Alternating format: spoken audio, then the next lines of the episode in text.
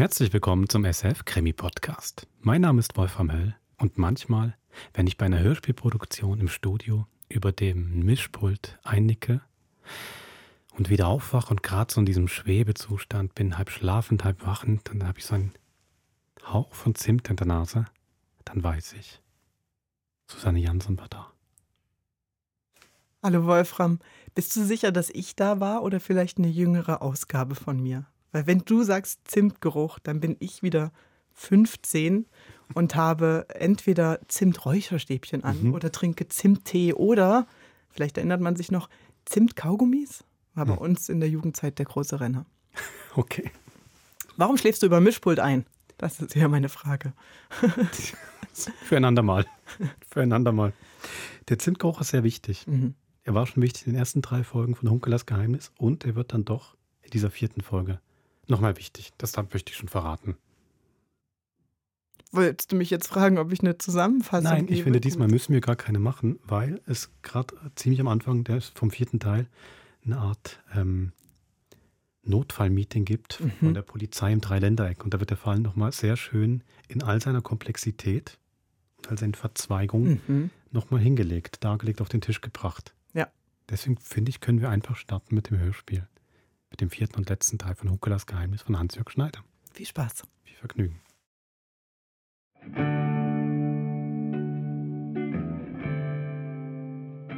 Am Montagmorgen, es war der 14. April, fuhr Hunkeler über die Hohe Straße Richtung Basel. Staatsanwalt Sutter persönlich hatte ihn angerufen und ihn gebeten, um 15 Uhr im Waghof an einer Krisensitzung teilzunehmen. Es ist Feuer im Dach, Alarmstufe rot. Wir stecken tief in der Bredouille. Ich brauche alle Mann an Bord. Ich bin ausgemustert. Ich gehöre nicht mehr zur Crew. Ich bin alt und dumm. Lassen Sie bitte solche exzentrischen Sprüche, Hunkeler. Wir brauchen Ihre Erfahrung. Sie waren doch auch einer dieser 68er. Nur am Rande. Ich war ein Mittelläufer. Ja, aber Sie kennen sich aus. Was waren diese Revolution für Leute? Was trieb sie an? Was denken Sie heute darüber? Holde Jugendzeit. Längst vergangen und vorbei. Ich appelliere an Ihre Verantwortung für die Stadt Basel. An die Solidarität mit Ihren ehemaligen Kollegen. So, so. Solidarität hätten Sie gern. Von einem ausgedienten Kommissär.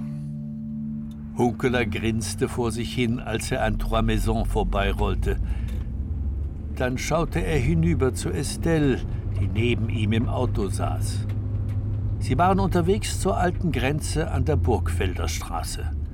Um elf musste seine Enkelin dort in der Wirtschaft zur Arbeit antanzen. No. Das ist ein Glücksfall für dich, dass du so schnell Arbeit findest. Das ist nur möglich, weil der Koch ausgefallen ist und Helga Seiler selber kochen muss. Sie braucht dringend Hilfe. Mhm. Und du kennst dich aus im Service. Ah oui, génial, bravo. Das ist doch kein Leben für dich.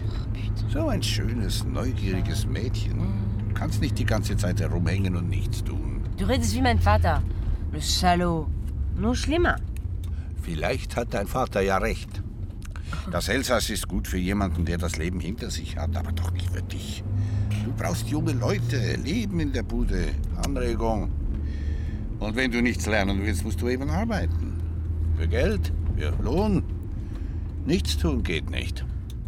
So ist das in dieser Welt. Was du nicht sagst, Grand-Père. Aber was willst du eigentlich? Hartkottsack! Ich wusste gar nicht, dass du so böse werden kannst, Grand-Père. Ich will dir ja nur helfen. Ja, das sagen alle. Dabei sie wollen bloß ihren Willen durchsetzen, weil sie es nicht ertragen, dass jemand anders lebt als sie selber. Macht kaputt, was euch kaputt macht. Was ist los?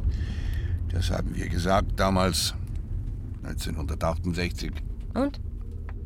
Was hat dich kaputt gemacht in deinem Leben? Bist du überhaupt kaputt? Nein.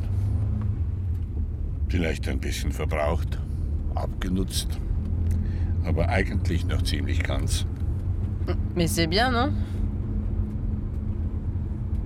Ich komme aus der alten Welt und gebe dir Ratschläge aus der alten Welt. Mach damit, was du willst. Nachdem er Estelle in der alten Grenze untergebracht hatte, parkte Hunkeler in der mittleren Straße und stieg in seine Wohnung hinauf. Er trank drei Tassen Schwarztee mit einem Schuss Milch, langsam schlürfend. Er spürte, wie sich die Wärme des Tees in seinem Körper ausbreitete bis in die Arme und Fingerspitzen. Nach einer Weile ging er in sein Schlafzimmer und legte sich hin, um ein bisschen autogenes Training zu machen.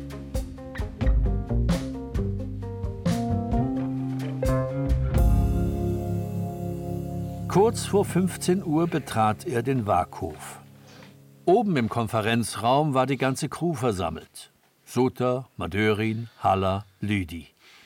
Auch Kommissar Bardet war da, zusammen mit Madame Godet von der Police Nationale in Mulhouse. Staatsanwalt Sutter hieß die Gäste willkommen.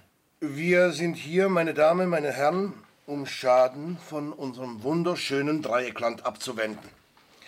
Die Stadt Basel und mit ihr die ganze Region befinden sich in höchster Gefahr. Es sieht ganz so aus, als sei unser alteingesessenes Geldinstitut, die Basler Volkssparkasse, massiven Angriffen von unbekannter Seite ausgesetzt. Angriffen, die auch vor Mord und Totschlag nicht zurückschrecken. Wie Sie wissen, hat die BVS eine Staatsgarantie. Das heißt, die Stadt Basel garantiert die Spareinlagen. Wenn die BVS wankt, wankt folglich auch Basel. Es wankt der ganze Wirtschaftsstandort Nordwestschweiz, samt Grenznamen Elsass und Markgräflerland. Merde, was soll das Gejommers? Wir im Elsass wanken nicht. Und die Deutschen wanken auch nicht. C'est juste, mais attendez, monsieur. Bitte, meine Damen, meine Herren, die Lage ist ernster, als Sie vielleicht glauben. Vor rund einem Monat ist der Direktor der BVS, Viktor Waldmeier, bei der Einreise in die USA in New York verhaftet worden. Jetzt wurde er nach Zahlung einer Kaution in unbekannter Höhe auf freien Fuß gesetzt, allerdings ohne, dass er ausreisen darf. Die Vermutung liegt nahe, dass er zur Preisgabe interner Bankdaten gezwungen wird, die nach schweizerischem Recht unter das Bankgeheimnis fallen. Das ist ein massiver Angriff auf unseren Rechtsstaat. Wir sind entschlossen, diesen Angriff mit allen Mitteln Ja, entgegenzutreten. vielleicht sollte die Basler Sparkasse ihre Schwarzgeldkonten offenlegen. Doch legt da französisches Geld, so viel ich weiß. Und deutsches Geld, ja. Aber bitte lassen Sie Monsieur Souter erst einmal ausreden. Danke, Madame, danke. Äh, kurz nach Waldmeiers Verhaftung ist im Krankenhaus Stefan Fankhauser, langjähriger Direktor der BVS und Vorgänger Waldmeiers, unter nicht ganz geklärten Umständen gestorben. Jedenfalls wurde keine Obduktion gemacht, was in einem solchen Fall ungewöhnlich erscheint. Ich habe zur heutigen Sitzung auch den sehr verdienten ehemaligen Kommissär Hunkeler eingeladen, der mit Fankhauser im selben Krankenhauszimmer lag. Sie kennen ihn alle und ich bin sicher, Sie haben ihn in bester Erinnerung. Ähm, haben Sie dazu etwas zu sagen, Herr Kommissar Hunkeler? Nein, nichts Besonderes. Ich habe in jener Nacht eine Schlafpille geschluckt und bin erst am Morgen wieder erwacht. Da war Fankhauser schon weg. Sie haben also nichts mitbekommen von Fankhausers Sterben. Nein, gar nichts. Ähm, ja. Ja, äh, wenden wir uns also dem dritten Fall zu.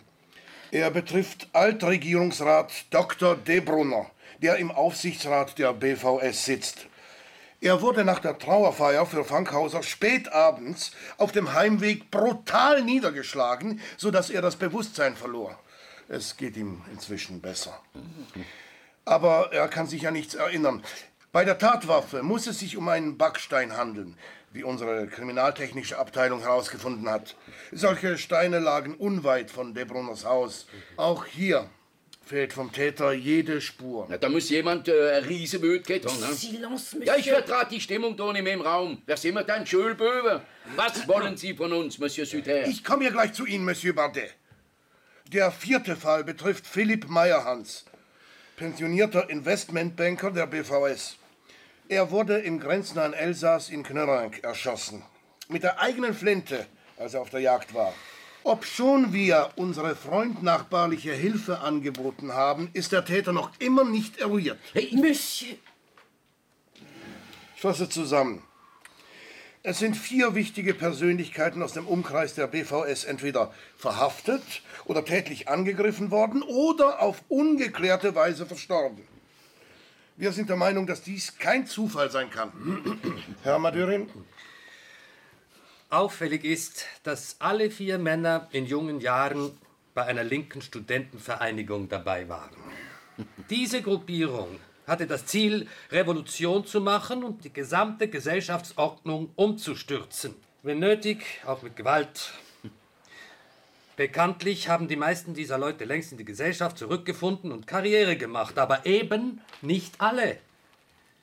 Wir stellen uns nun die Frage, ob die vier Fälle möglicherweise ihren Ursprung in diesen frühen Jahren haben könnten, indem sich beispielsweise einige der damals jungen Revolutionäre inzwischen so weit radikalisiert haben, dass sie sich an ihren Kollegen, die in ihren Augen zum Klassenfeind übergelaufen sind, rächen wollten. Quelle Connerie.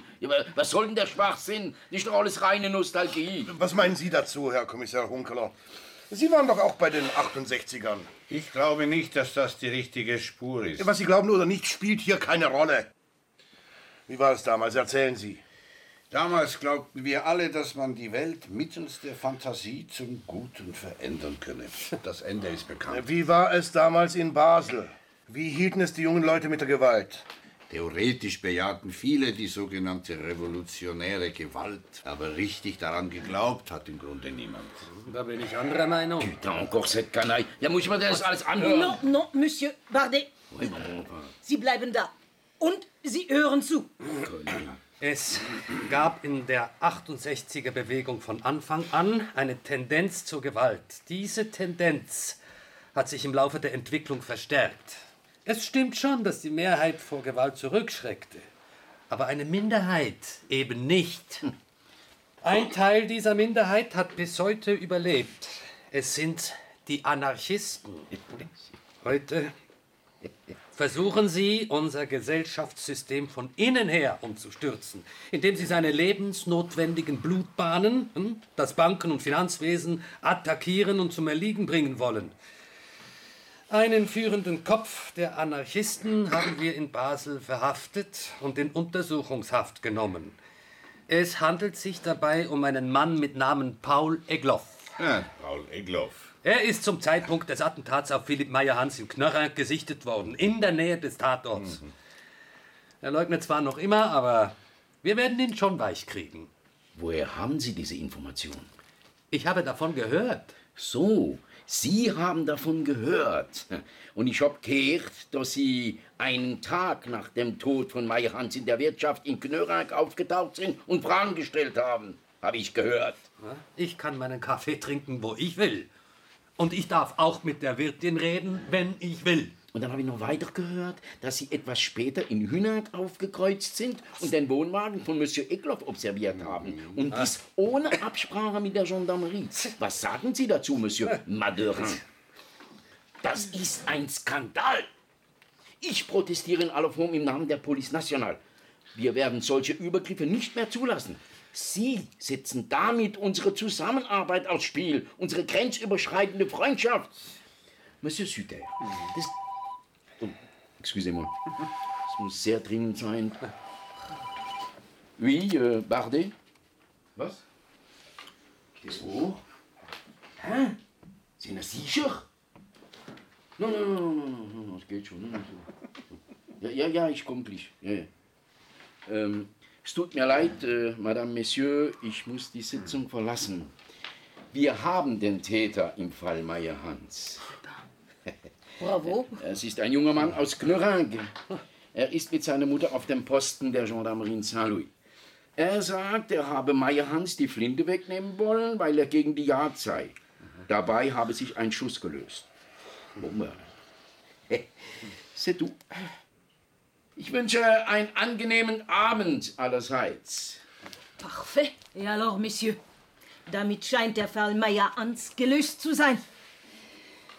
Ihre Anarchisten können Sie sich sonst wohin schieben. Bonsoir à tous. Katastrophe. Das wäre also die totale Blamage. Was haben Sie sich dabei gedacht, Kommissar Madörin? Ich werde einen Verweis gegen Sie aussprechen müssen. Sie lassen sich zu sehr hinreißen von Ihrem Jagdfieber. Aber Basel, Basel ist und bleibt eine liberale Stadt, in der auch Andersdenkende, wie beispielsweise Anarchisten, ihren Platz haben. Wir sind eine unpolitische Polizei. Merken Sie sich das endlich. Sie entlassen Herrn Egloff auf der Stelle aus der Haft. Damit ist die Sitzung beendet. Auf Wiedersehen, meine Herren. Pech gehabt, Kollege. Das kann vorkommen. Vergiss es einfach. Also dann, ich muss weiter. War schön, wieder einmal unter euch zu sein.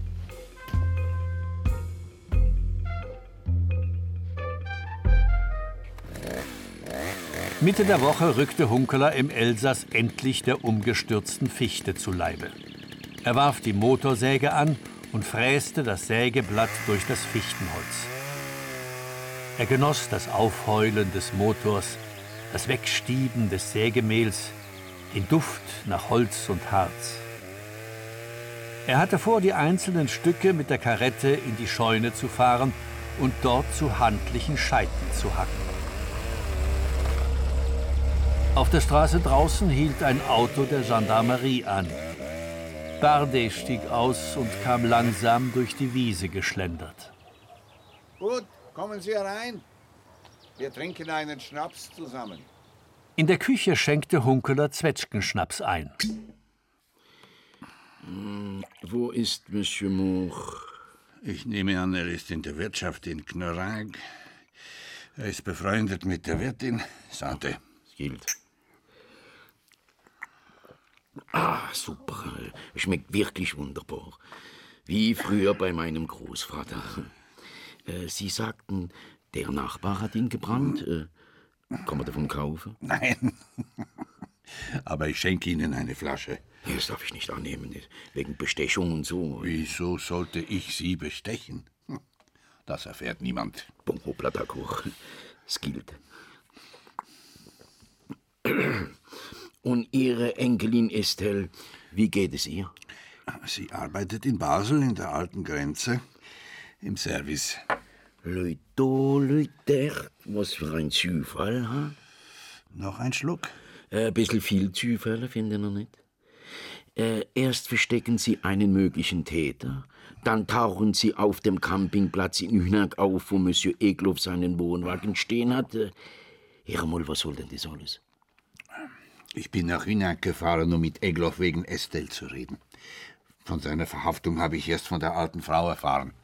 Sie haben ja bestimmt mit ihr gesprochen. Hm, Da soll ich Ihnen jetzt glauben. Ja. Ja. Mhm. Bon. Wenn es die Wahrheit ist, glaube ich es. Nur weiß ich leider nicht, äh, ob es tatsächlich ist. Was sollte ich für einen Grund haben, Sie zu belügen? Ja, das ist genau das, was ich nicht weiß. Es geht mir nichts eigentlich an, aber ähm, was war mit diesem Dr. Fankhauser, von dem Suter geredet hat? Haben Sie in der Nacht, als er starb, tatsächlich geschlafen und nichts mitbekommen? Ich habe geschlafen wie ein Stein. Ja, ja, und am Morgen, äh, als Sie dann aus Ihrem Tiefschlaf erwacht sind, äh, lagen Sie allein im Zimmer, nicht wahr? Genau so ist es gewesen. Bon. Ja, dann scheint ja alles in bester Ordnung zu sein. Äh, merci für den Schnaps. Die nächsten Tage lag Hunkeler stundenlang auf seinem Bett und las. Nos fanfares éclatent dans la nuit comme ta voix. Quand je suis à cheval, tu trottes près de moi. Je t'aime, tes mains et mes souvenirs font sonner à toute heure une heureuse fanfare. Des soleils tour à tour se prennent à hennir. Nous sommes les bas flancs Sur qui rue les étoiles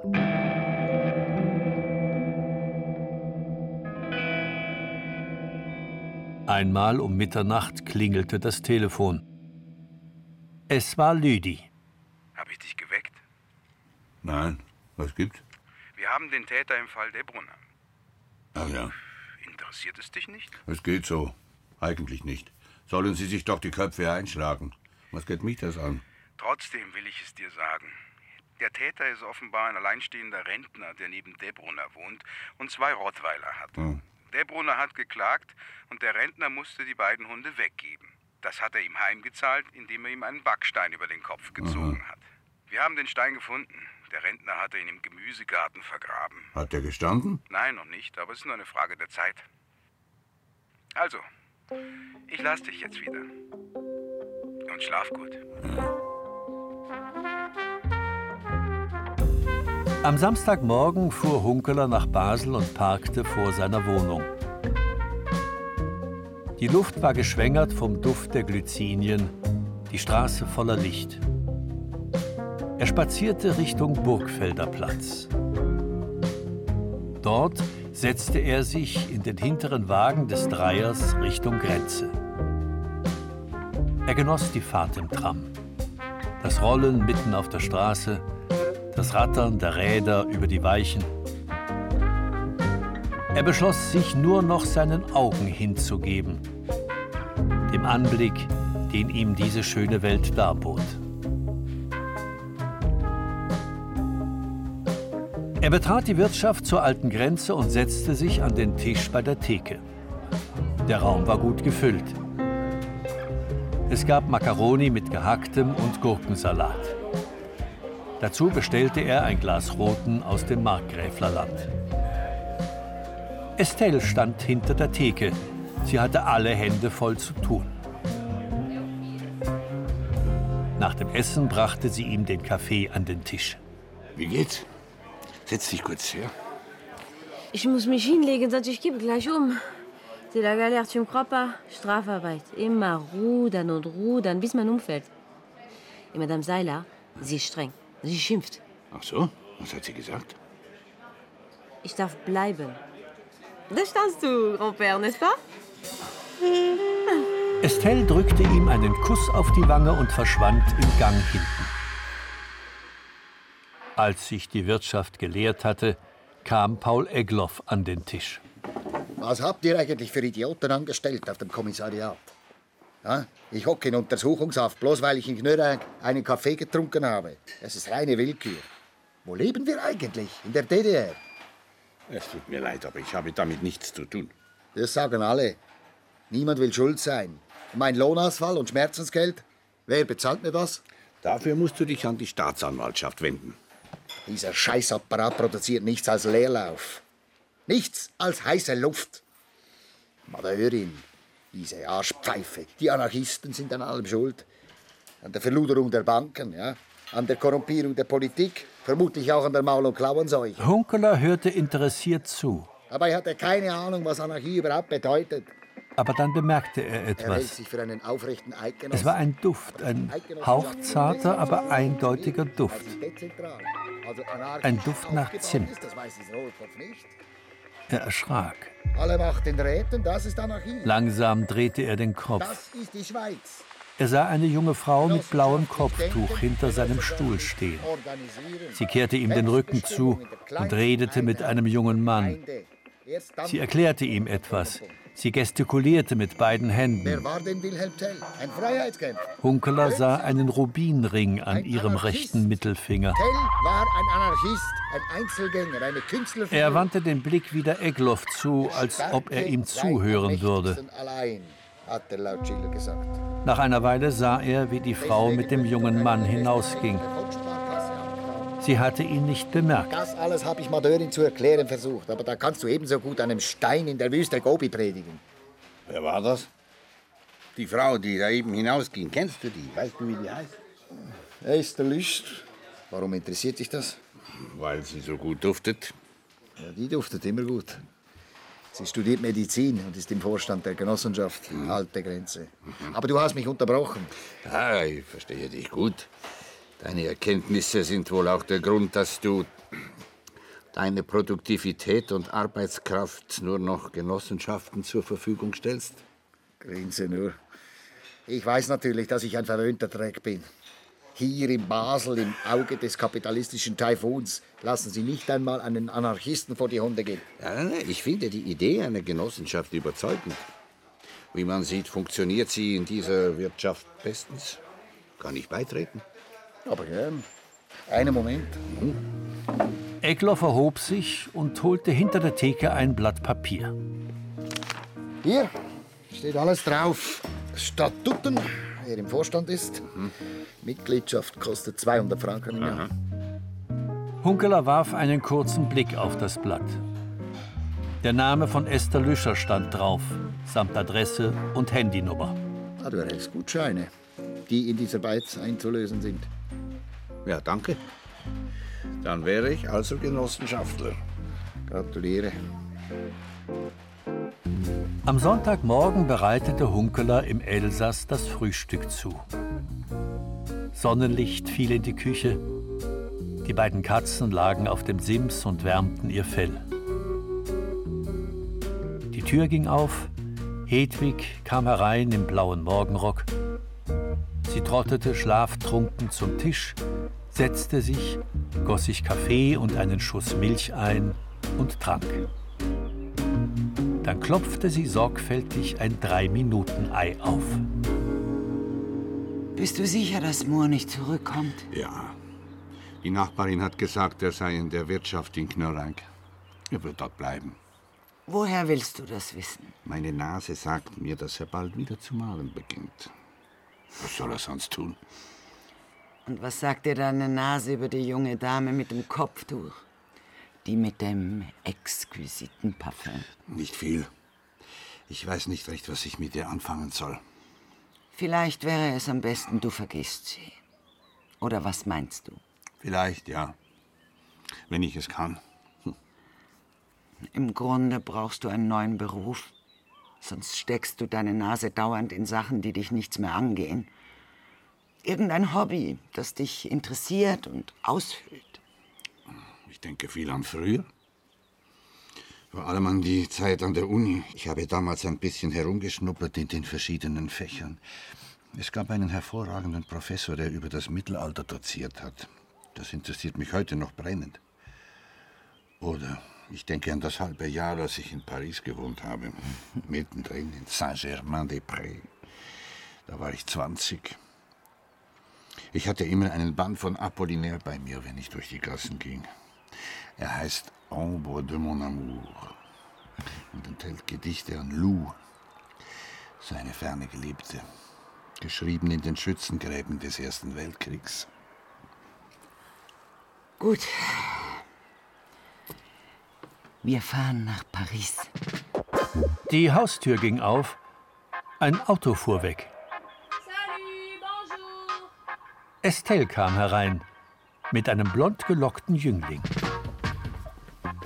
Das ist Jules. Ich habe ihn mitgenommen, weil er nicht weiß, wo er schlafen soll. Bonjour. Bonjour.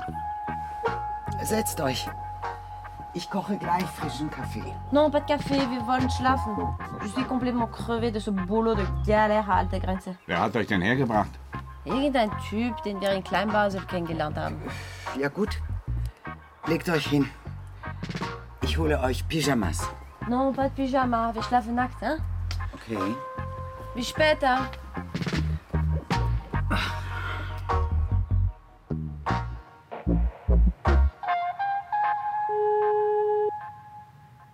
Am Nachmittag wählte Hunkeler die Nummer von Lüdi. Ja, Peter, was verschafft mir die Ehre am Heiligen Sonntag? Entschuldige, dass ich dich störe, aber es lässt mir keine Ruhe. Macht nichts. Rede. Ich brauche dringend eine Information über Lüscher Esther, wohnhaft in der Rodersdorfer Straße, Medizinstudentin, ungefähr 25 Jahre alt. Esther Lüscher, sagst du? Ja, kannst du nachschauen, wer das ist, woher sie kommt, ob es irgendetwas Auffälliges gibt? Das mache ich gern, aber im Moment geht es nicht. Ich sitze mit meinem Freund vor der Coupole im Montparnasse, Paris. Ja. Ja. Natürlich. Ruf morgen an. Wie immer um Mitternacht. Dann weiß ich Bescheid. Danke, mein Engel. Und der grüß mir deinen Juju.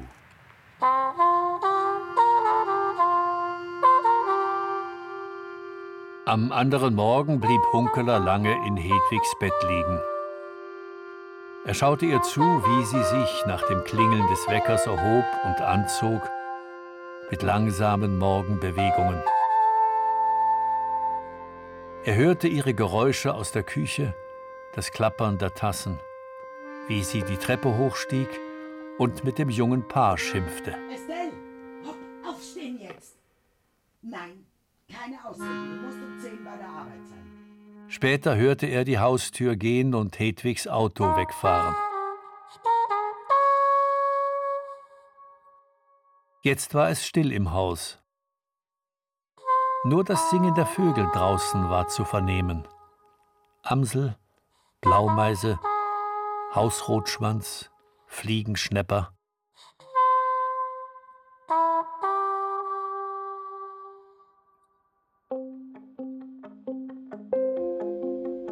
Am anderen Morgen gegen elf fuhr Hunkeler nach Basel. Er nahm den Weg über Knörank, um bei Stoller noch einen Kaffee zu trinken. Der alte Mohr saß am Stammtisch bei der Wirtin. An der Wand hing eine Zeichnung auf weißem Papier. Eine Landschaft wohl, Grautöne, mit dem Bleistift zart hingehaucht.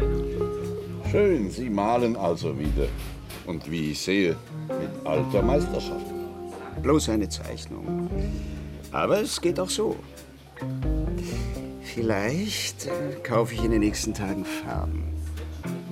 Das vergesse ich Ihnen nie. Er hätte die Untersuchungshaft nicht überlebt. Untersuchungshaft? Ich bin sicher, er hätte sich aufgehängt. Reden wir nicht mehr davon.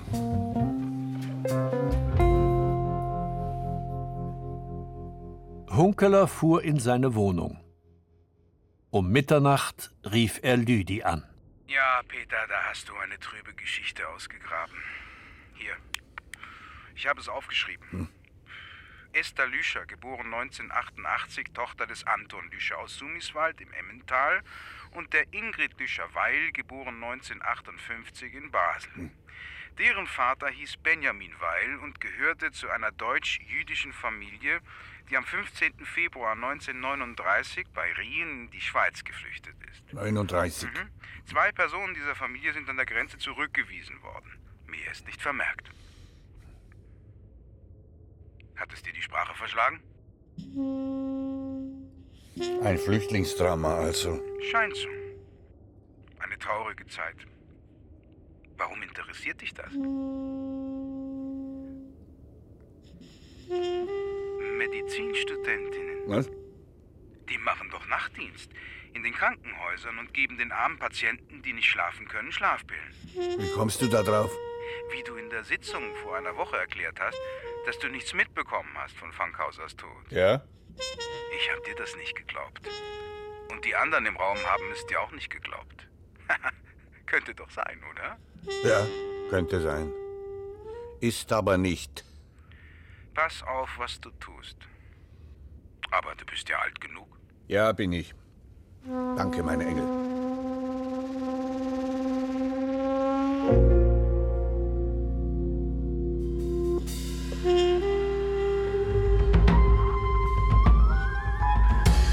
Am anderen Morgen um neun rief Hunkeler Martina Ehringer in Bettingen an. Ich bin der, der vor zwei Wochen im Landgasthof mit Ihnen Fleischsuppe gegessen hat. Ja, Ich habe mich nach Stefan Fankhauser erkundigt. Erinnern Sie sich? ja, natürlich, Monsieur. Ich möchte mich mit Ihnen unterhalten über den Zweiten Weltkrieg. Sie haben gesagt, dass Sie einiges gesammelt haben aus jener Zeit. Ich würde Sie gern einladen in den Landgasthof. Das ist leider nicht möglich, Monsieur. Ich bin heute nicht gut zu Fuß. Oh je. Kommen Sie doch zu mir heim, wenn es beliebt. Um drei Uhr, zum Tee. Sehr gern. Die alte Dame wohnte in einem kleinen Bauernhaus unweit des Gasthofs. Sie führte ihn in die gute Stube. Sie schenkte Tee ein und zeigte dann auf eine Wand, die von kopierten Papieren bedeckt war, sauber aufgespießt mit Reißzwecken. Das hier ist mein Museum. Es ist mein Elternhaus. Eine Art Mausoleum. Das dort an der Wand sind Geschichten, die ich aufbewahrt habe, weil sich jemand daran erinnern muss. Sonst werden sie vergessen. Ja, das sind alles Geschichten von Flüchtlingen. Jedes Blatt erzählt von einem Schicksal. Von Juden, die in die Schweiz fliehen wollten. Sie mussten ab 1938 ein großes rotes J in ihre Pässe eintragen Ja, ja. lassen. Und die Schweizer Grenzwacht hatte die Anweisung, Juden umgehend zurückzuschicken. Der Bundesrat in Bern hatte das so verfügt. Allerdings ohne das Volk zu informieren. Es waren aber auch andere Leute, die abgewiesen wurden, zum Beispiel polnische Zwangsarbeiter aus dem Wiesental. Erst in den letzten Kriegstagen ging für sie die Grenze auf.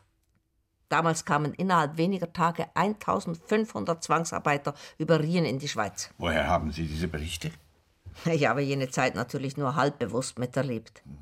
Aber da ich ledig geblieben bin, hatte ich Zeit genug, die Leute zu fragen, wie es war. Ich habe auch die Leute in Lörrach und Inzlingen gefragt. Vor allem aber habe ich auf den Zollposten die Chroniken gelesen und kopiert, was mich interessiert hat. Sie haben ja ein richtiges Archiv angelegt. Ja, nur leider interessiert sich kaum jemand dafür.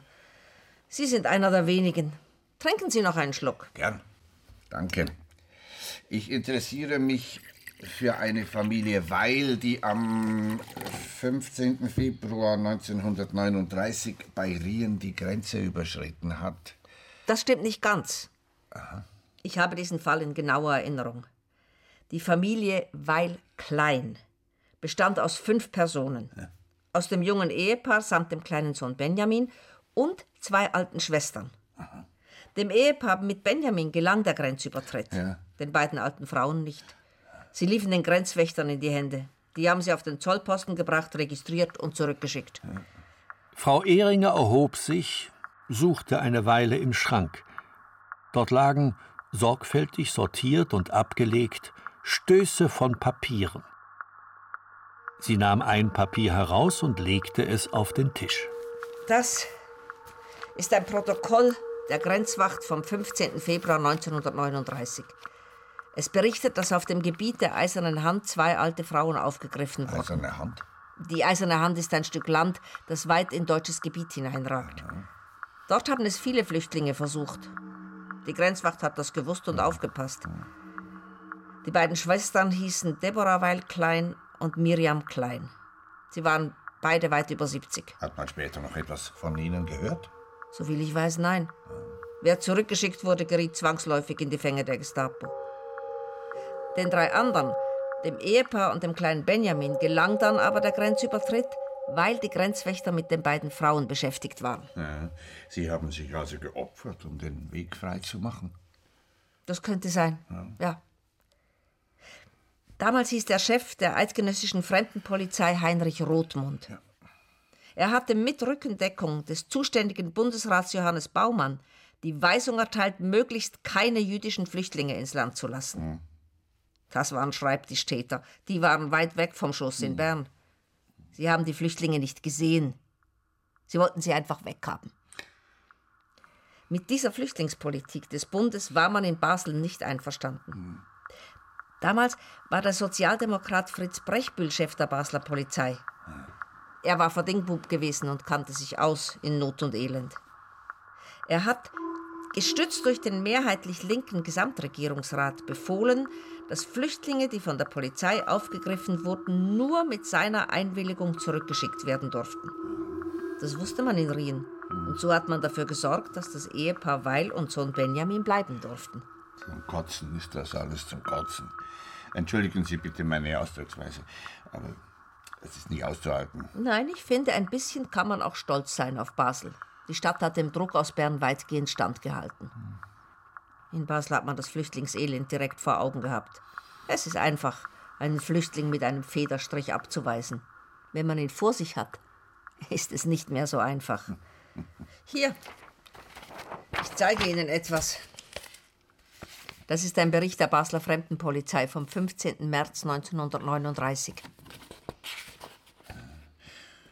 Unserer in Emigrantenfragen seit Bestehen der Emigration aus Deutschland rücksichtsvollen Praxis folgend haben wir die von der eidgenössischen Fremdenpolizei gewünschten Rückstellungen über die deutsche Grenze nicht ausgeführt. Wir haben uns in allererster Linie von rein menschlichen Überlegungen leiten lassen. Wer mit der Behandlung des Emigrantenproblems direkt zu tun hat, sieht jedenfalls ohne weiteres ein, dass die Überstellung dieser 140 Menschen nicht durchführbar ist. Ganz abgesehen davon, dass das Basler Volk eine solche Praxis seiner Fremdenpolizei scharf verurteilen würde, weil sie der traditionellen Hilfsbereitschaft der Stadt Basel widerspricht.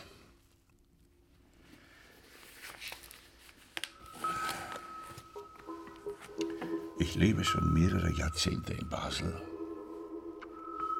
Ich lebe gerne hier. Nachdem ich jetzt das hier gelesen habe, lebe ich noch lieber hier. Wieso weiß man nichts von diesem Text? Weil niemand gern darüber redet. Weil man vergessen will. Wie hieß eigentlich der Grenzwächter, der die beiden Weilschwestern aufgegriffen hat? Ich kann die Unterschrift auf dem Protokoll hier nicht lesen. Das war Steffis Vater, Josef Fankhauser. Hat sich in letzter Zeit sonst noch jemand außer mir für dieses Protokoll interessiert? Ja. Das war vor ungefähr einem Jahr eine Geschichtsstudentin, die eine Arbeit über die Flüchtlinge in Rien schreiben wollte. Sie hat gesagt, sie schicke mir ihren Text. Sie hat mir aber nie etwas geschickt. Können Sie sich an Ihren Namen erinnern? Ja, natürlich, Monsieur. Sie hieß Esther Löscher. Dann, dann danke ich Ihnen vielmals. Sie haben mir sehr geholfen.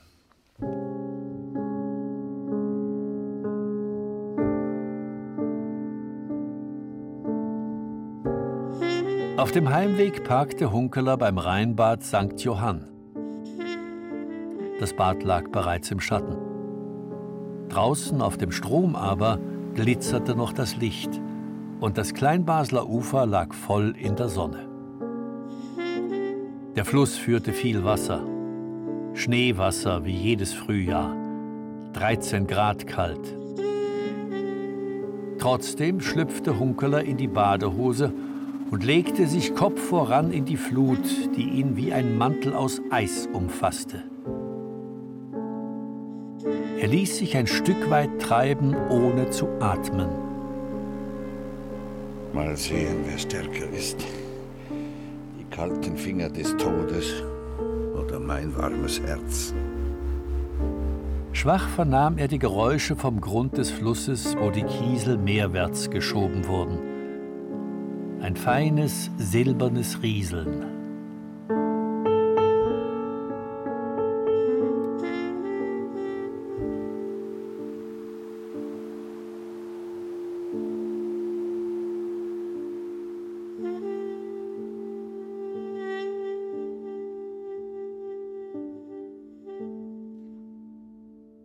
Zu Hause wählte Hunkeler die Nummer von Esther Lüscher. Es meldete sich der Beantworter. Frau Lüscher, hören Sie mir bitte zu. Ich bin der alte Kommissär, der im Sterbezimmer von Stefan Fankhauser lag. Ich bin in Rente, habe also keine Amtsbefugnis mehr. Zudem ist Stefan Fankhauser längst bestattet. Ich will nichts von Ihnen, außer mit Ihnen reden.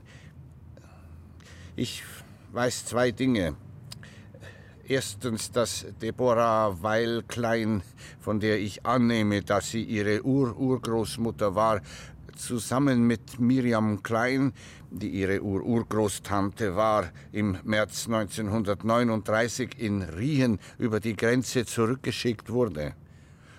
Und ich weiß, dass der verantwortliche Grenzwächter Josef Fankhauser war, der Vater von Stefan Fankhauser. Frau Lüscher, ich flehe Sie an. Reden Sie mit mir, sonst finde ich meinen Seelenfrieden nicht. Was wollen Sie von mir? Mit Ihnen reden. Gut. Meinetwegen, Sie verdammter Dickschädel. In einer Stunde in der Linde. Auf Französisch Dieul. Tilleul, ja. Ein paar hundert Meter endet der Burgfelder Grenze. Hm. Hunkeler machte sich auf den Weg, zu Fuß. Er wanderte die Burgfelder Straße hinaus Richtung Elsass. Am Kannenfeldpark vorbei bis zum Grenzübergang. Er war wie meist unbesetzt. Der Garten der Linde war offen.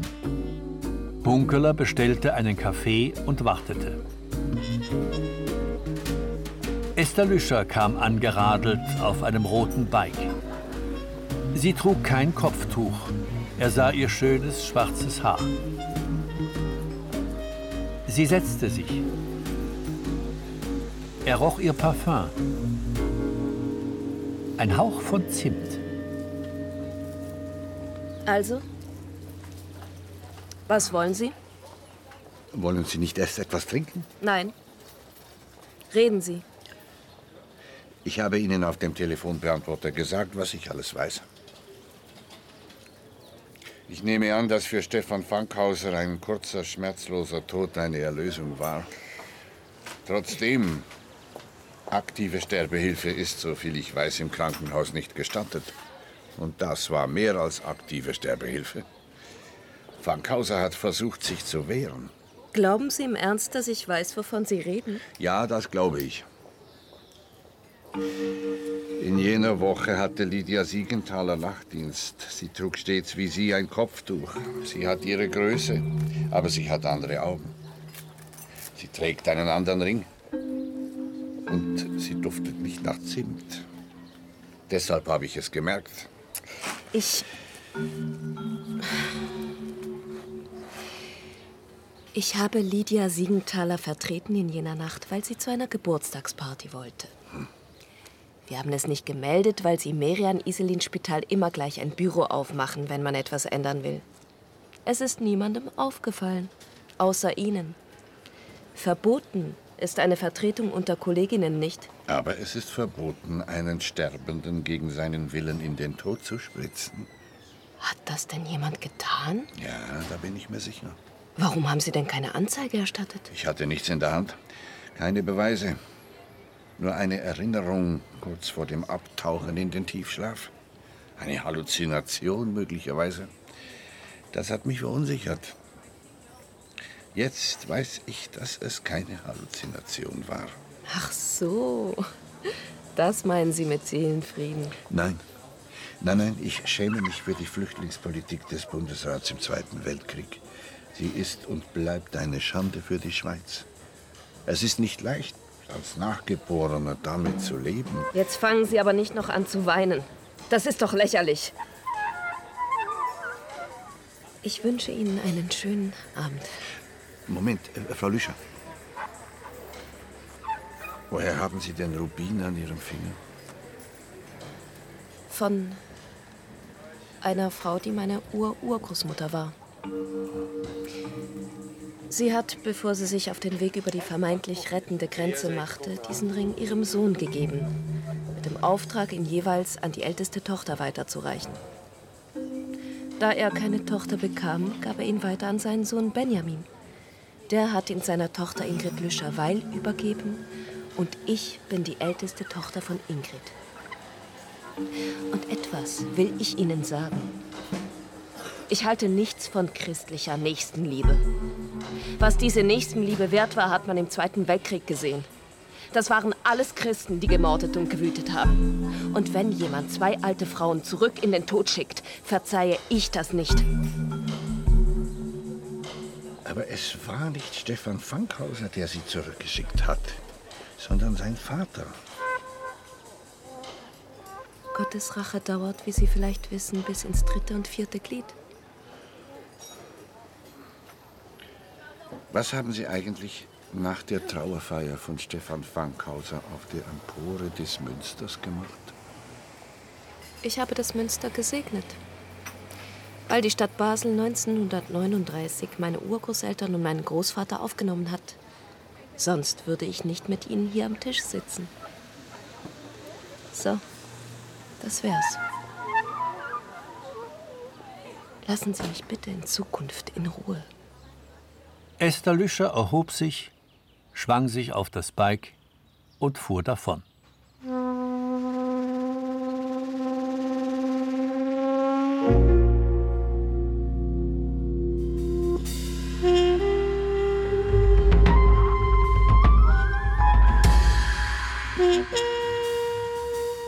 Hunkeler saß mit Hedwig im Zug nach Paris. Er hatte darauf bestanden, einen gewöhnlichen Train direkt zu nehmen und nicht den TGV.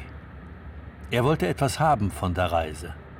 Im rasenden TGV, da wird es einem schwindlig und Sturm, wenn man hinausschaut.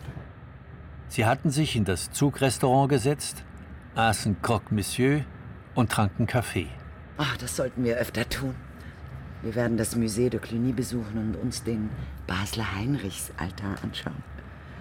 Wir werden zu Saint-Julien-le-Pauvre gehen und eine Kerze anzünden. Ah, und wir werden im Louisiane herrlich schlafen. Ja, das werden wir tun. Links oben auf einem langgestreckten Berg leuchtete weiß die Kathedrale von Langres im Nachmittagslicht. Du, was ist eigentlich mit deiner Zimtdame? Hast du etwas herausgefunden? Das hat sich erledigt. Es war wohl eine Halluzination. Das glaube ich dir nicht so ganz. Doch, das ist vorbei. Vorbei und vergessen. Hunkeler holte die Musikdose aus der Tasche. Dann ließ er sie laufen.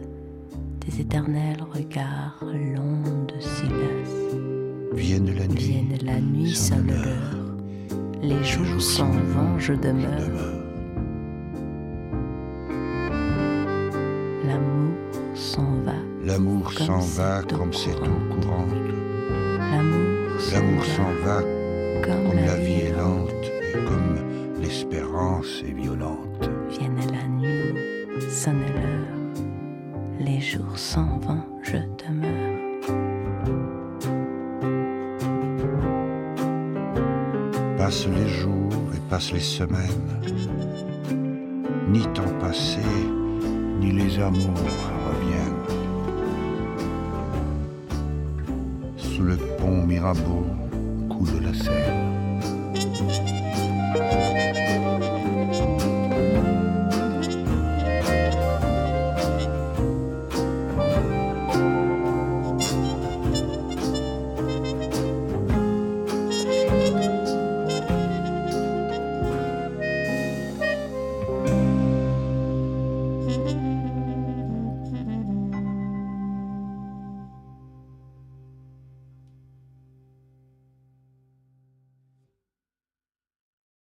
Das war der vierte und letzte Teil von Hunkelers Geheimnis von Hans-Jörg Schneider. Und es hat nochmal mit Apollinaire aufgehört. Da habe ich mich gefreut, nochmal mit dem Pont Mirabeau auf Französisch. Wolfram, dass Hin und her. Hunkeler durch Paris streunt und Apollinaire immer dabei hat, äh, da habe ich ja zart in die Hände geklatscht, als ich das gehört habe. Nein, weil es einfach so die schöne Parallele zu deiner Geschichte war und, Und- mir bewiesen hat, dass du es nicht vorher gehört Nein, hast. ich habe es wirklich nicht vorher Ich gehört. weiß, genau, das das weiß stimmt. ich. Das stimmt. Deswegen habe ich mich ja so gefreut. Gut. Darf ich dich was fragen? Ja. Ähm, ich bin mit dem vierten Teil, also auf der einen Seite ganz ausgesöhnt, weil er ähm, mich gelehrt hat, Langsamkeit in meinem Leben zuzulassen und Schönheiten zu erkennen. Und auf der anderen Seite Kommt ging ja auch es. immer mal wieder eine Szene, er trinkt sich einen Ka er trinkt Kaffee oder er macht autogenes Training. Er liegt Stunden, tageweise im Bett und liest. Ja, genau. Mhm. Ähm, schaut einfach aus dem Fenster des Zuges und äh, nimmt auf.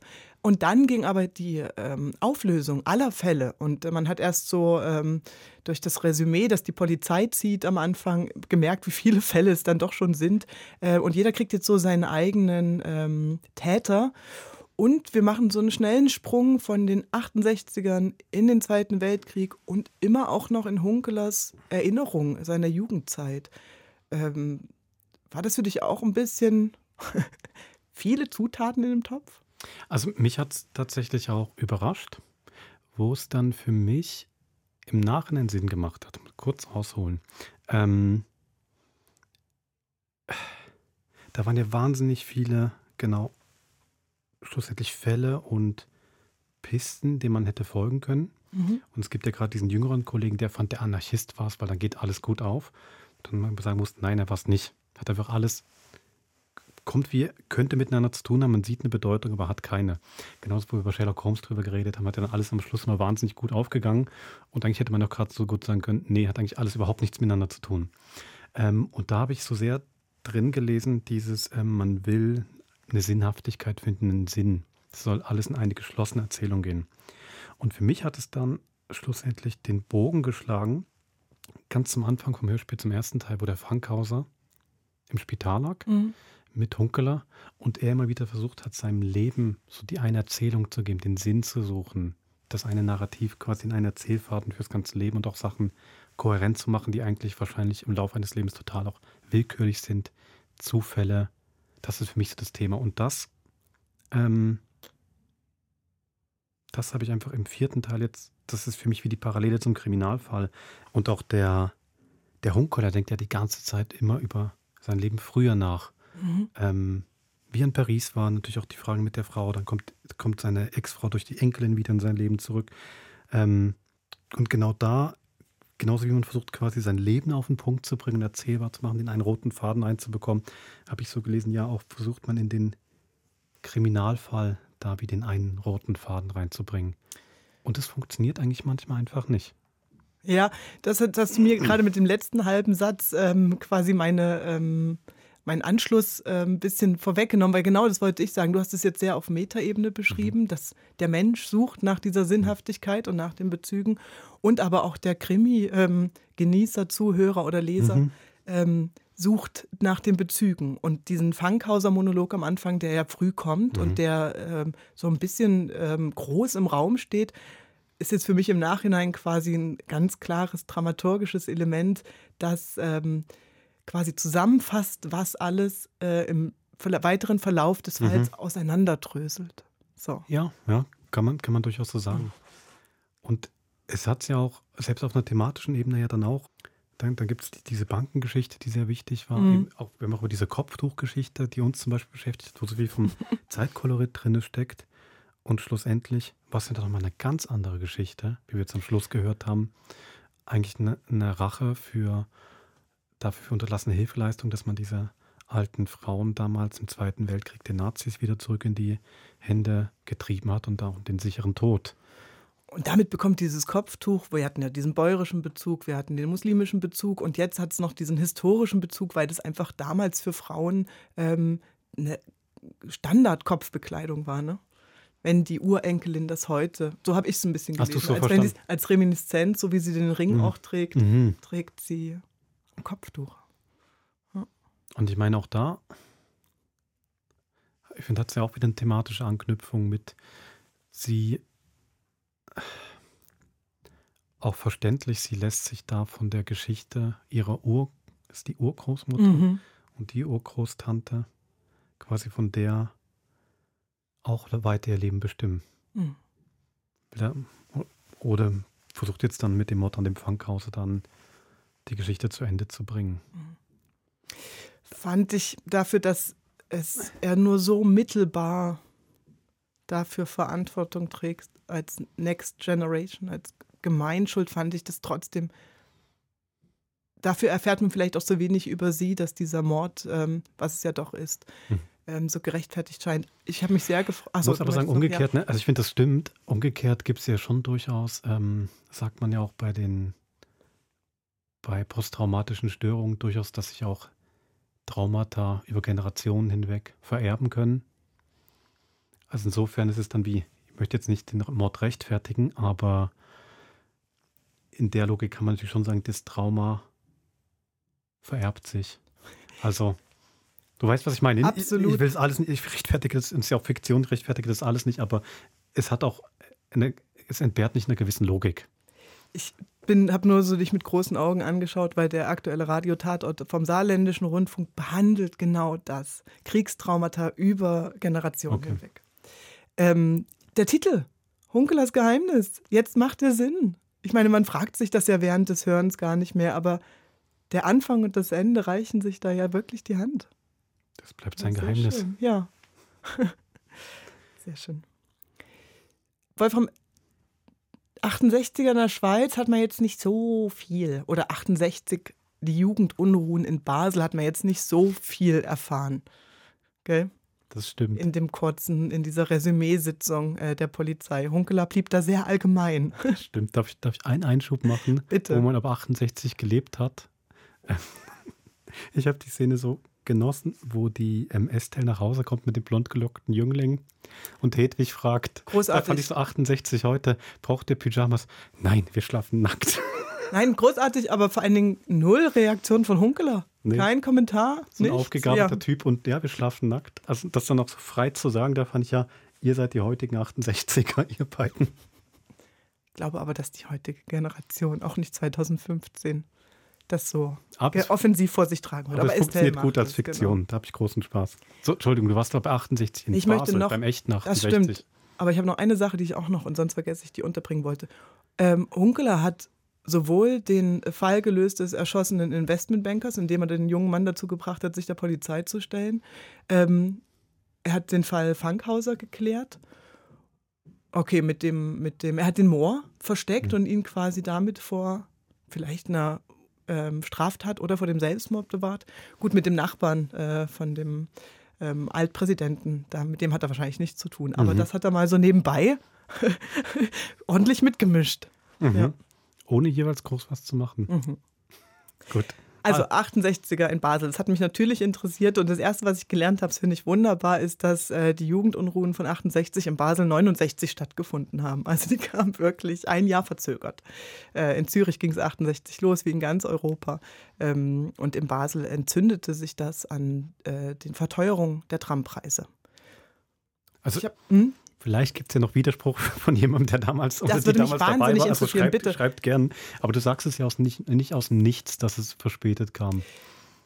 Ähm, also das ist quasi das, was ich jetzt in unserem SRF-Archiv in Beiträgen ähm, zu der Zeit, gab es vor zum 50-jährigen Ju- Jubiläum von 68, gab es da einen großen Schwerpunkt, Mhm.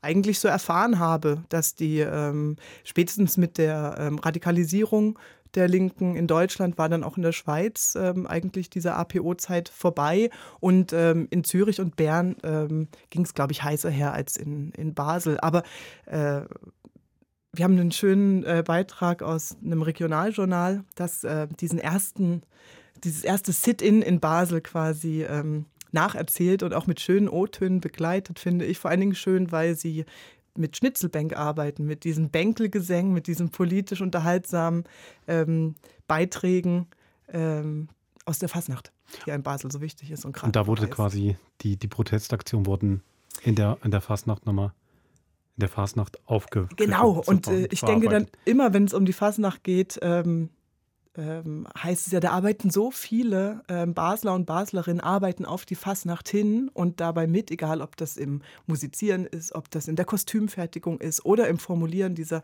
Schnitzelbank oder im Bemalen und Thematisieren dieser großen Laternen, dass es mal hieß, man wüsste gar nicht, was Basel wohl für eine Kulturstadt wäre, wenn quasi die Fasnacht das nicht alles so aus den Leuten abziehen und bündeln würde. So kann man sehen. Oder umgekehrt. Oder dass es einfach so kulturell so reich ist, weil weil es eh schon so einen guten Nährboden gibt durch die stimmt. so kann man es auch Das sagen. stimmt. Und das Ganze war aber dann, wie du sagst, ein Jahr später, 1969. Genau. Und woran hat sich entzündet? dass die äh, Trambetriebe den Preis um, glaube ich, 20 Prozent erhöhen wollten und da wurden dann die ersten Tramschienen ähm, blockiert und die Polizei ist da wohl sehr hart eingestiegen. Es waren halt größtenteils Minderjährige auch an diesen Demonstrationen, viele Schaulustige, aber ähm, weil sie eben ein Jahr vorher in der Schweiz, äh, in Zürich schon Erfahrungen mit anderen Protesten gemacht haben. Okay. Also dann würde ich sagen, hört jetzt den Beitrag. Wie lang ist der? Der ist acht Minuten. Gut, also gut acht Minuten. Ähm, wir hören uns nächste Woche im Krimi-Podcast wieder mit einem kleinen Zwischenspiel, bevor es eben danach weitergeht mit dem neuen Hunkeler-Krimi. Hunkeler der Wildnis. Ja, eben. Hunkelerwochen bei uns. Also eine kurze Verschnaufpause. Gut, dann würde ich doch sagen, bis zum nächsten Mord. Macht's gut. Vor 50 Jahren hat Basel einen heißen Juli erlebt. Und das nicht nur wegen dem Wetter. 1969 haben in diesem Monat regelmäßig Studentinnen und Studenten Tramli blockiert. Sie sind einfach auf die Schiene, sie sind einfach auf die Schiene gesessen. Hinter diesen Protest ist die linke, progressive Studentenschaft gestanden. Aus der hat es dann später eine politische Bewegung gegeben. Der Peter Pollack schaut zurück. Basel im Juli 1969, auch hier fiebert man der Mondlandung der Amerikaner entgegen, die dann Mitte Juli passiert. Noch vorher, am 1. Juli nämlich, sorgt Basler Verkehrsbetrieb BVB allerdings für Ärger. Schon denen also. Die BVB erhöhen nämlich am 1. Juli ihre Bierpreise, und zwar gerade um happige 20 Prozent. Das kommt in der Bevölkerung gar nicht gut an. Der Schnitzelbank sieht es so. Sollt mir ein Lotto Sechser klingen, ich wollt vor Freude am Beine springen. Mit so viel Geld kann's geschwollen hauen. Eine Villa, Schwimmbad, tolle Frauen. Man kennt sogar, du stündst am meisten, sich das Basisträmmli fahren leisten. Für die Basler Linken ist es allerdings mit einer lustigen Schnitzelbank nicht da. Sie wollen handeln. Die Kathi Vici-Ensner war als junge Frau dann bei den progressiven Studenten dabei. Gewesen. Das ist ein Zusammenschluss von linken Studenten und Lehrlingen, wo im Umfeld der 68er-Bewegung, aber nicht nur an der Universität handeln wollten. Die Kathi Vici-Ensner sagt heute, man hat gespürt, die Leute sind empört, man hat gespürt, es sollte etwas gehen und hat dann das Mittel gewählt für die Tramblockierungen. Tramblockierungen. Die progressiven Studentinnen, aber auch die Lehrlinge und andere sitzen einmal pro Tag kurz auf Tramschienen und sorgen so dafür, dass Tramli mit leichter Verspätung abfahren. Die Basler Regierung, dann noch mehrheitlich bürgerlich, zeigt zwar Verständnis für den Ärger über die höheren Trampreise und greift vielleicht auch darum zuerst nicht ein. Bis Mitte Juli. Dann sagt die Regierung, sie wird die Blockade ab jetzt nicht mehr länger dulden, auch wenn sie nur ganz kurz sind. Und so kommt es dann am 18. Juli, am Freitag zur Feierabendzeit am Barfüßerplatz zur Eskalation. Der Radioreporter Rudi Palm schildert kurz darauf ab das Ereignis im Telegrammstil. 46, ca. 50 sitzen ab, einige hundert Gaffer sind drumherum. 644, die Polizei rückt an. Pfeife, Baurufe. Es bleibt aber nicht bei den Baurufen. Absetzen! Absetzen! Absetzen! Absetzen! Absetzen! Solidarisieren! Demonstrieren! Solidarisieren! Absitzen und solidarisieren, das Sprachgehör, aber auch die BVB will immer mehr. Immerhin sind Studenten aber so fair, dass sie das Megafon kurz auch einem Gegner von diesen Blockaden geben. Das nennt man Redefreiheit. Ich bin auch gegen die neue Taxe und ich bin fürs Recht auf Demonstration. Aber ich bin gegen die Art von eurer Demonstration. Alle, die gegen die Höhe von der Tramtaxe, aber auch gegen den Strassenterror sind, rufen jetzt aufstehen und heimgehen, aufstehen und heimgehen, aufstehen und Aufstehen und heimgehen, das passiert aber nicht, denn unterdessen ist eben die Polizei schon da, wie der Rudi Palm schon erzählt hat. Für manche Studenten kommt der Polizeieinsatz überraschend. Der Fritz Witschi, einer der Hauptorganisatoren von diesen Blockaden und der Mann von der Kathi Witschi Ensner, sagt heute zu dem Polizeieinsatz. Sie sind sehr hart eingefahren. Sie haben die Leute über die Straße geschleift. Sie haben Tränengas eingesetzt und äh, an den Haar gerissen. Und haben so verhindert, dass wir können sagen jetzt brechen wir ab, gehen zurück. Aber das hat die Polizei gar nicht mehr zugelassen. Die Verhafteten werden ins damalige Untersuchungsgefängnis der Lohnhof gebracht. Die meisten allerdings werden schon gleich wieder freigelassen. Der Radioreporter Rudi Palm zieht am nächsten Tag Bilanz. 71 Verhaftungen. Davon Frauen 5. Von diesen fünf Frauen vier minderjährig. Männliche Arretierte 66, davon minderjährig 30. Und dann fängt auch schon die Diskussion darüber an, ob der Polizeieinsatz zu hart war. Das erste Mal kommt es in Basel zu einem grösseren Tränengaseinsatz unter einer Polizei, die auch in Kampfmontur auftritt. In Zürich hat so Bilder auch schon ein Jahr vorher, also 1968, bei der sogenannten Globus-Krawall gegeben. Der damalige SP-Polizeidirektor Franz Hauser verteidigt kurz nach dem 18. Juli am Radio den Polizeieinsatz. Wir möchten, dass möglichst viele Menschen die Möglichkeit haben, freie Bürger zu sein. Recht, Meinungsfreiheit. Aber das darf nicht so weit gehen, bis ein anderer Bürger, der das gleiche Recht auch will haben, behindert wird. Und wenn wir auf Tramschienen gehen, behindern wir den, der will heimfahren und damit hat er Unrecht. wo auf Tramschienen geht. Immerhin haben die Baslerinnen und Basler ein bisschen später dann über die Tramblockaden auch noch lachen nämlich an der Fasnacht 1970. Über den berühmten Vers von der Standpauke über die italienische Filmschauspielerin Sofia Loren und ihre Beine haben aber vermutlich eher die Männer als die Frauen gelacht. Es ist schade, dass Sofia, wo so stramm ist, nicht in Basel wohnt und nicht ein Tram ist. Ich wär doch deren Kopf vergessen, gerne mal auf die Schiene gesessen. Neben der Schnitzelbank hat das Ganze aber auch ein juristisches Nachspiel gehabt. Es kommt zu dem sogenannten Tram-Prozess. Verschiedene Aktivisten werden zu Geldbußen verurteilt. Inzwischen hat sich die ganze Auseinandersetzung ums Tram und Tarif zum Teil aber schon längst auf die politische Ebene verlagert. Die progressiven Studenten lancieren nämlich eine Initiative für ein Gratistram. Innerhalb weniger Wochen nach diesen Blockaden sammeln sie trotz Ferienzeit rund 7000 Unterschriften. Das ist rekordverdächtig. Rekordverdächtig ist dann allerdings knapp drei Jahre später als Resultat der Abstimmung. Fast 90 Prozent der Basler Stimmbevölkerung lehnen das Gratistram nämlich ab. Es hat keine Chance. Die Initiative bekommt an der Urne sogar weniger Stimmen, als die progressiven Studenten Unterschriften gesammelt haben. Das hat auch zu tun mit der Gegenpropaganda. Die Autoorganisation TCS ist zum Beispiel im Abstimmungskampf ganz massiv auftreten, sagt der Fritz Witschi. TCS, der geschrieben hat, Basel-Bieter fahren gratis in Basel. Also eine richtige Aufhetzung, äh, wo also in Basel offenbar sehr gängig ist. Und Kathi Vici-Ensner sagt, die Leute haben sich schlussendlich sie haben sehr viel Sympathie gehabt, Gratistram, das ist ganz klar. Aber sie haben sich nicht wirklich vorstellen dass das funktioniert. Oder? Und haben dann nicht dafür gestimmt.